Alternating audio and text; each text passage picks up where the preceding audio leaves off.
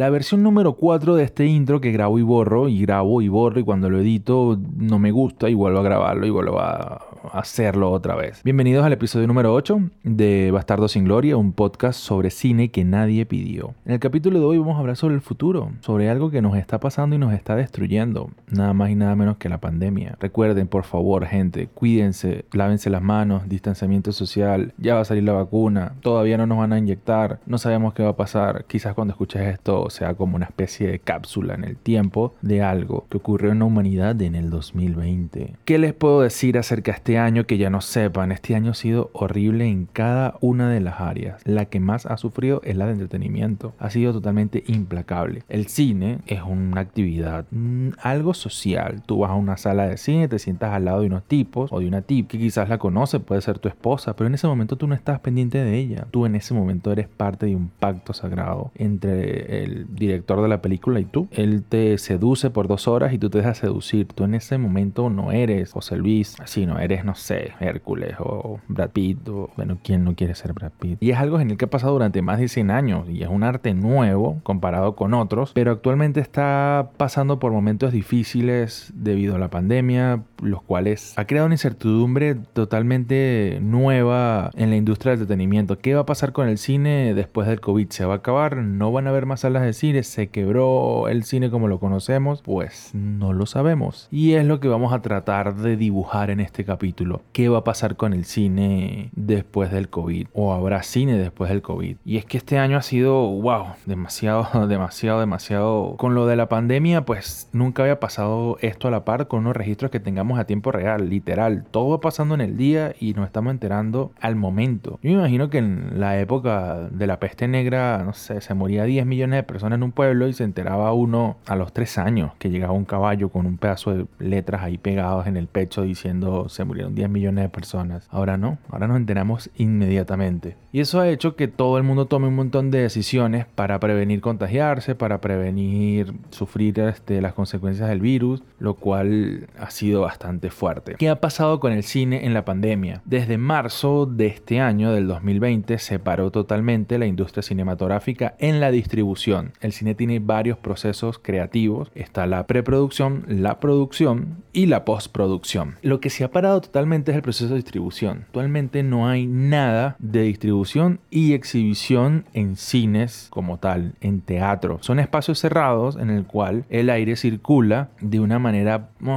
algo apretada y te vas a morir si vas a un cine porque alguien va a tener COVID y te vas a contagiar y no queremos que te mueras. El cine ser uno de las artes de entretenimiento que no es al aire libre está sufriendo demasiado las consecuencias de la paralización de la sociedad por culpa del COVID-19. ¿Por qué está ocurriendo esto? Bueno, pues nadie quiere un lugar cerrado con la posibilidad de contagiarse de alguna enfermedad en la cual todavía no hay vacuna. Así que... Eh, lamentablemente. ¿Qué va a pasar con el cine? Miren, desde marzo que empezó la cuarentena a nivel mundial, todos los cines se pararon, todos. Y los que no, personas dejaron de ir por miedo. No hay parámetros seguros para disfrutar del cine de manera segura. Y eso ha llevado que todo se pare y ha acelerado procesos que quizás estaban muy lentos. En la industria del streaming ha tenido que adelantarse quizás 10 años en, en el periodo de un año. Lo que iba a pasar eh, hasta el 2030 o hasta el 2025 lo vamos a tener ya. Por ejemplo, el estreno de Mulan por un pago adicional. Un movimiento que nadie lo vio venir, Disney lo hizo, creo que fue una prueba de mercado, quería ver cómo las personas reaccionaban hacia esa oferta, lo cual nada más recolectó 65 millones de dólares. La película costó 200, obviamente fue un fracaso, pero Disney ya dijo que no iba a parar, que iba a regresar y de hecho dijo que iba a reestructurar todo lo que era la industria del cine y de producción cinematográfica para el streaming.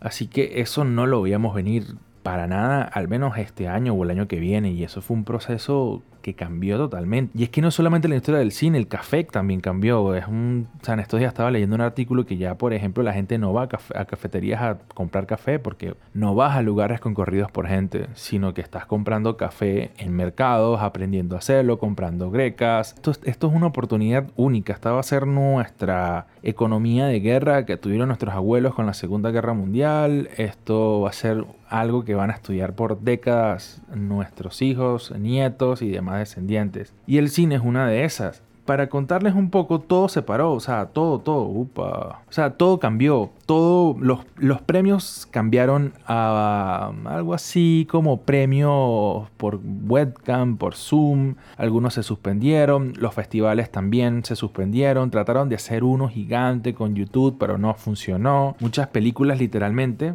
se cancelaron por nombrar unas varias películas suspendidas. Este año se iba a estrenar para diciembre Avatar 2. Se iba a estrenar Matrix 4, se iba a estrenar Misión Imposible 7, se iba también se retrasaron, por ejemplo, se iba a hacer Animales Fantástico 3, se iba a hacer Peter Pan y Wendy, se iba a empezar a producir La Sirenita, otras que sí continuaron fueron la producción de Batman, la producción de Matrix, porque han logrado mantener protocolos de bioseguridad para rodar. ¿eh? Y es que el mundo está es algo nuevo, lo que todos llaman la nueva normalidad, que es convivir con el virus. Ajá, también tenemos películas que se cancelaron, por ejemplo, la que ya comenté antes, Mulan. Mulan se canceló, pasó a streaming para cobrar un costo adicional en el servicio de Disney Plus. Fue un fracaso total. El documental de los Beastie Boys se iba a estrenar en iMac y se canceló. Y simplemente hubo un estreno en la plataforma de Apple TV. Otras películas que se cancelaron, la película de Bob Esponja pasó directamente a streaming. Soul, que es la última de Pixar, va a estrenar a mediados de este año. Se canceló y ya dijeron que se iba a pasar directamente a streaming. Y este ha sido el primer año que no a tener ningún tipo de película de Marvel. Nada absolutamente nada. No eso sí, el año que viene vamos a tener como una película por mes o una película cada 15 días, porque tenemos la de este año y las que se tenían planificadas para el año que viene. Películas como The Eternal, John Wick 4, Wonder Woman, que se iba a estrenar hace creo que dos años y se ha ido suspendiendo cada vez, cada vez, cada vez más. Se iba a estrenar este año Rápido y Furioso 9, el 22 de marzo, y canceladas. Esas son películas que ya están listas, están guardadas en bóvedas mega secretas y apenas tengan la oportunidad van a ser estrenadas. También está el problema de las empresas que exhiben las películas, que muchas están recibiendo ayuda de los gobiernos, muchas están paradas, muchas están teniendo dificultades y lo cierto es que la industria cambió y no todas van a poder abrir cuando la pandemia pase. Cuando la pandemia pase vamos a tener un montón de empresas exhibidoras que son los cines, donde vamos a ver nuestras películas que van a declararse en bancarrota. ¿Y qué va a pasar? Quizás esos espacios sean cedidos por otras empresas que lo vayan a comprar, se creen nuevas o simplemente se cierren y el streaming ocupe el lugar de estas empresas. Y esto es quizás lo que va a pasar para el 2021 y es una aceleración del servicio de streaming compitiendo con el cine a algo que no iba a pasar hasta dentro de 5 o 10 años. Lo tenemos ya. Como la educación online, jamás se iba a tener una aceleración en la tecnología de educación a distancia como se tuvo este año. O sea, todo cambió, todo, para bien o para mal. Muchas cosas van a ser diferentes y tenemos que aceptarlo, tenemos que pensarlo como algo nuevo, como que ahora vamos a tener la oportunidad de ir al cine y disfrutar de una experiencia cinematográfica y tener la película en streaming. Queda de nosotros decidir si vamos a ir al cine o la vamos a ver en streaming. Cada uno tendrá sus pros y sus contras. Quedará del espectador tomar una decisión. No creo que el cine muera. Cada década dicen que el cine muere. Cuando el sonido llegó a la televisión, dijeron que el cine iba a morir. Cuando el color llegó a la televisión, el cine iba a morir. Cuando el VHS se llegó a la televisión el cine iba a morir. Cuando la televisión por cable, el cine iba a morir. Cuando llegó el streaming, el cine iba a morir. De hecho, cada año se rompen los récords de taquillas ajustados a la inflación. Un ejemplo, Avengers Endgame tiene el récord de ser la película más taquillera de todos los tiempos. 3 mil millones de dólares. Eso es un número que no se puede ignorar. Y es un número que muchas productoras y distribuidoras van a seguir buscando y no van a dejar la exhibición tradicional de películas. ¿Qué creo yo que va a pasar? Que vamos a vivir una época híbrida una época en la cual vamos a tener los dos servicios al mismo tiempo. Ya no vamos a tener esa película con seis meses de separación. Normalmente cuando una película se exhibe en el cine, no se puede estrenar sino seis meses después televisión, más que todo en canales de pago como HBO, Cine Canal, todos estos. ¿Por qué? Porque hay contratos de distribución. Se tiene que esperar que las personas que quieran verla ya, a juro, tengan que ir al cine es después de seis meses que van a empezar a verlas en canales tradicionales como por cable o algunos servicios de streaming. ¿Qué va a pasar después de la pandemia? Nada, vamos a tener ahora la opción de verla de una vez en tu casa con un sonido que quizás no sea muy bueno, con un televisor que seguro llega hasta 1080, sin cotufas, palomitas, como la quieras llamar, con un refresco caliente, con tus hijos saltando de un lado para otro, con tu esposo durmiéndose en tu hombro, con la opción de que te vas a quedar dormido, o con un novio calenturiento que va a querer cogerte. El cine, el cine te libera de eso. Tú vas a una sala, pagas, haces un pacto sagrado con el director y por dos horas no existe, nadie te llama. Tienes las mejores cotufas, tienes el mejor chocolate, tienes el mejor refresco y tienes la seguridad que vas a disfrutar de la experiencia cinematográfica en todo su esplendor. Una buena pantalla,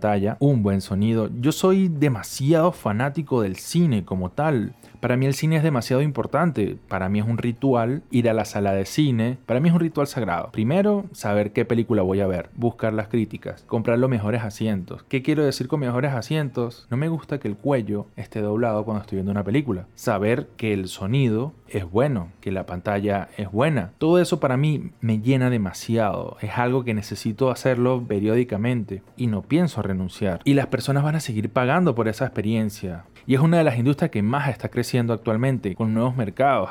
Ya casi que China está a punto de convertirse en el mercado principal de las películas. ¿Ustedes creen que las películas más taquilleras están teniendo actores de ascendencia asiática por casualidad? ¿Por cumplir con una cuota de inclusión social? No. Simplemente están haciendo que las películas cuando se estrenen en Asia sean con actores conocidos y tengan más enganche y recolecten más dinero. Las versiones asiáticas son editadas diferentes a las versiones gringas. No mucho, pero sí hay algunos cambios. Y esos mercados no se van a abandonar. No se va a abandonar la versión nueva de Avengers. El COVID llegó para acelerar un proceso que estaba ocurriendo y que iba a tardar 10 años, 15 años, pero ya, ya llegó, está aquí. Si yo quiero ver una película no puedo. Ya las empresas de streaming me están ofreciendo las verlas en mi casa Así que el impacto del cine por la pandemia del COVID creo que es una de las industrias que más va a cambiar. Para cuando pase la pandemia, todos estemos vacunados, honremos la memoria de las personas que hemos perdido, vamos a encontrarnos con un mundo totalmente diferente. Un mundo donde la educación online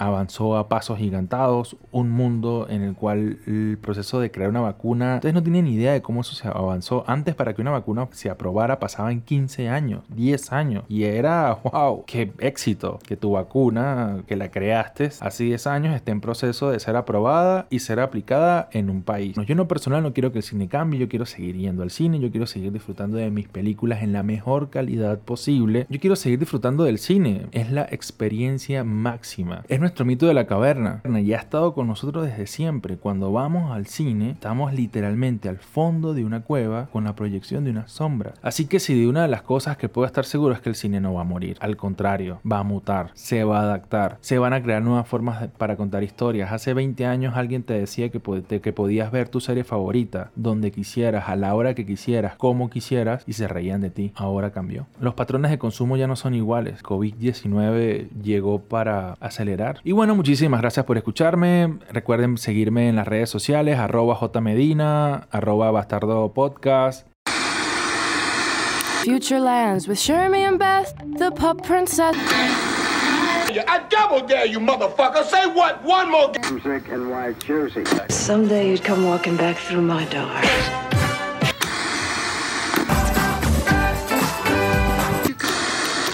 Come back with me. Where? Antonio Margareti.